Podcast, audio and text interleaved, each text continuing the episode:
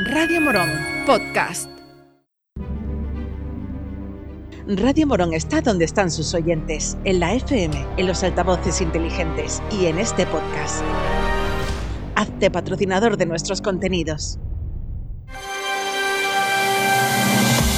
Hoy por hoy Morón, Juan Maidalgo. 7 y 20 de la mañana, saludos señoras, señores, buenos días. Es miércoles 26 de abril, tiempo para la información local en Radio Morón desde ahora y hasta las 7 y media.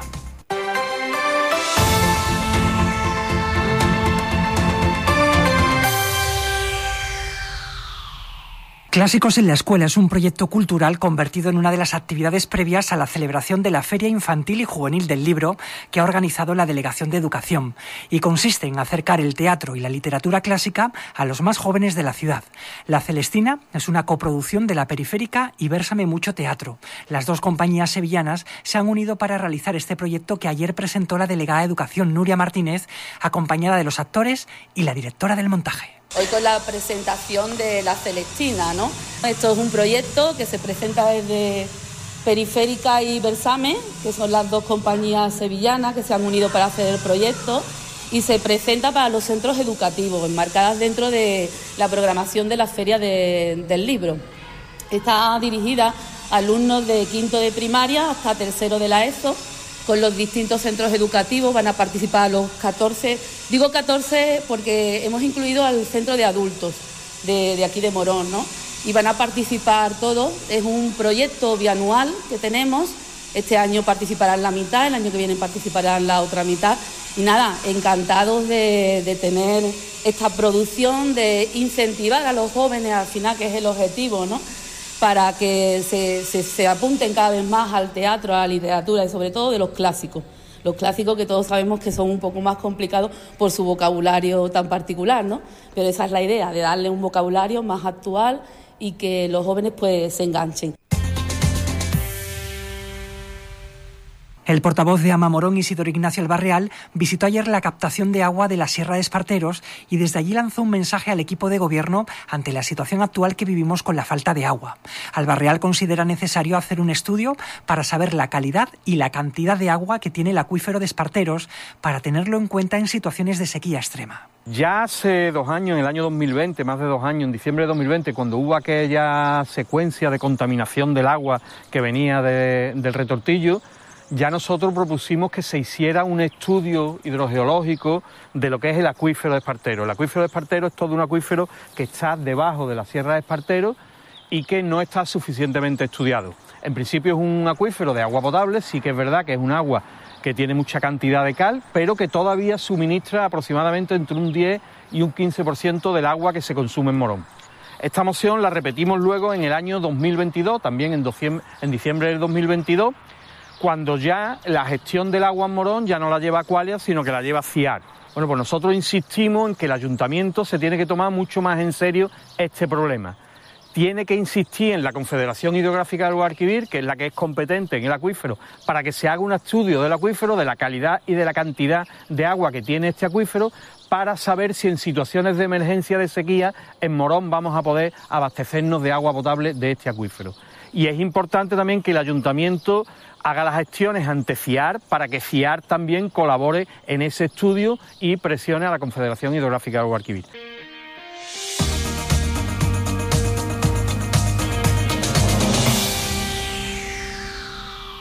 En otro orden de cosas, la coordinadora local del Partido Popular, Gloria Hidalgo, nos ha hablado del malestar de algunos vecinos de Morón sobre el servicio que presta el autobús urbano, especialmente los que viven en aquellas zonas de la ciudad donde no llega el transporte público o si lo hace es con muy poca frecuencia. Estoy recibiendo muchas quejas sobre el transporte urbano, un servicio que no solo lo recuperó el Partido Popular en su momento, sino que lo hizo público. Y aquí estoy para comprobarlo de primera mano. Y en torno a este asunto, en la Ramira hay un número importante de personas que se quejan de que hay pocas combinaciones, especialmente para los jóvenes que quieren ir y venir a Morón. Los vecinos de aldeas como Caleras de la Sierra lo solicitan para cosas tan simples como por ejemplo ir al médico o a comprar a un supermercado. Queremos también un transporte accesible para todas las personas y para todos los barrios. Desde el ayuntamiento, además, se deberían fomentar bonos de transporte con sus correspondientes descuentos. mejorar las paradas refugio, indicando horas aproximadas, no solamente la frecuencia. Y por supuesto, no olvidarnos del tema de la contaminación. Esto es una cuestión de justicia, justicia para todos los vecinos. En Morón no debe haber barrios ni de primera ni de segunda.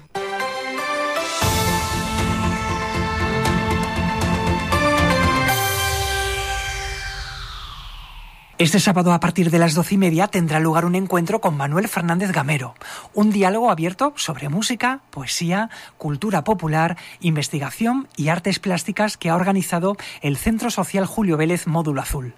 El acto, gratuito y abierto a todos los públicos, hará especial hincapié en el movimiento cultural del Morón de los años 80 y la revista Almazara, y estará presentado por Gabriel Giraldez y moderado por Paco Garrocho. Además, Manuel Fernández interpretará algunos temas en directo acompañado por Juan Bermúdez y Carmen Espejo. Ayer hablamos con él sobre el nacimiento de la revista Almazara en los años 80, de la que fue director. Un intento de abrir la cultura mm, local, a conectarla con, con el exterior, con otros escritores, con otros pintores, y se hicieron diferentes actividades muy muy interesantes como traer, traer a, a, grupos poéticos aquí a que dieran a que dieran recitales y después la, elaboración de la revista que estuvo durante seis años prácticamente eh, realizándose. Mantener una, una revista literaria pues es bastante difícil. Bueno, inicialmente la, revista era una revista de, mm, de una dimensión estrictamente local y lo hacíamos con unos medios muy precarios, tan precarios como una multicopista del, del colegio en el que yo estaba. O sea que ya a medida que fueron pasando, pasando el tiempo y los siguientes números, pues ya lo editamos en, en imprenta y fue ganando en, en presentación.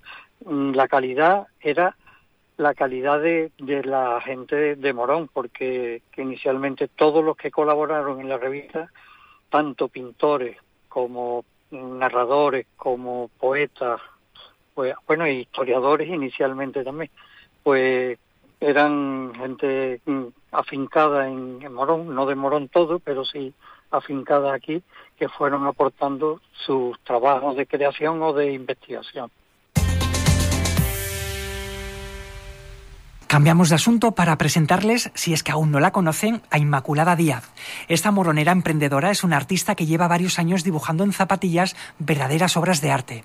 Zapatillas personalizadas, pintadas a mano, originales y únicas. Verdaderamente un trabajo artístico que ha cruzado ya nuestras fronteras en varias ocasiones.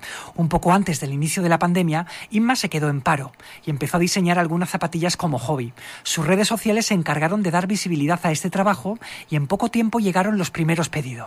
A día de hoy, Indíaz Indíaz, que es como se le conoce artísticamente, no para de recibir encargos, no solo de España, sino del resto del mundo. Y ella, con sus pinceles, sus pinturas y su sonrisa, trabaja sin descanso para tenerlos a punto en la fecha acordada. Le invitamos a que le echen un vistazo a las redes sociales de Indíaz y vean los trabajos de esta artista de Morón. Antes de la pandemia, cosa de un año antes o menos de un año, eh, me quedé parada en el trabajo que tenía, trabajaba en una cafetería entonces, pues empecé, lo empecé más bien como un hobby, un hobby, un entretenimiento, a, a personalizar zapatillas, pero con una técnica de, llamada decapao. Entonces no eran pintadas.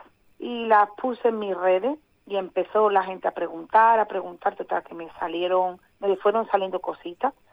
Una de, una de mis clientas que, me, que se contactó conmigo, que es de Sevilla, me pidió que, que si le podía hacer unas zapatillas pintadas de carnavales, porque ella es muy carnavalera. Entonces yo pues dije, me lo pensé, ¿no? Me pensé en decir, um, pintada a mano ya es mucho más trabajo, no está pagado, etcétera. Total que me convenció y empecé a pintárselas. Quedaron súper chulas. Y, y ella la publicó en sus redes, yo la publiqué en mis redes y de ahí empezó todo a, a que cada vez me pedían más la pintura, pintarla, pintarla. Y entonces, pues, de ahí salió como quien dice hasta donde estoy ahora mismo. Llegamos a las siete y media de la mañana. La información continúa en la cadena Ser.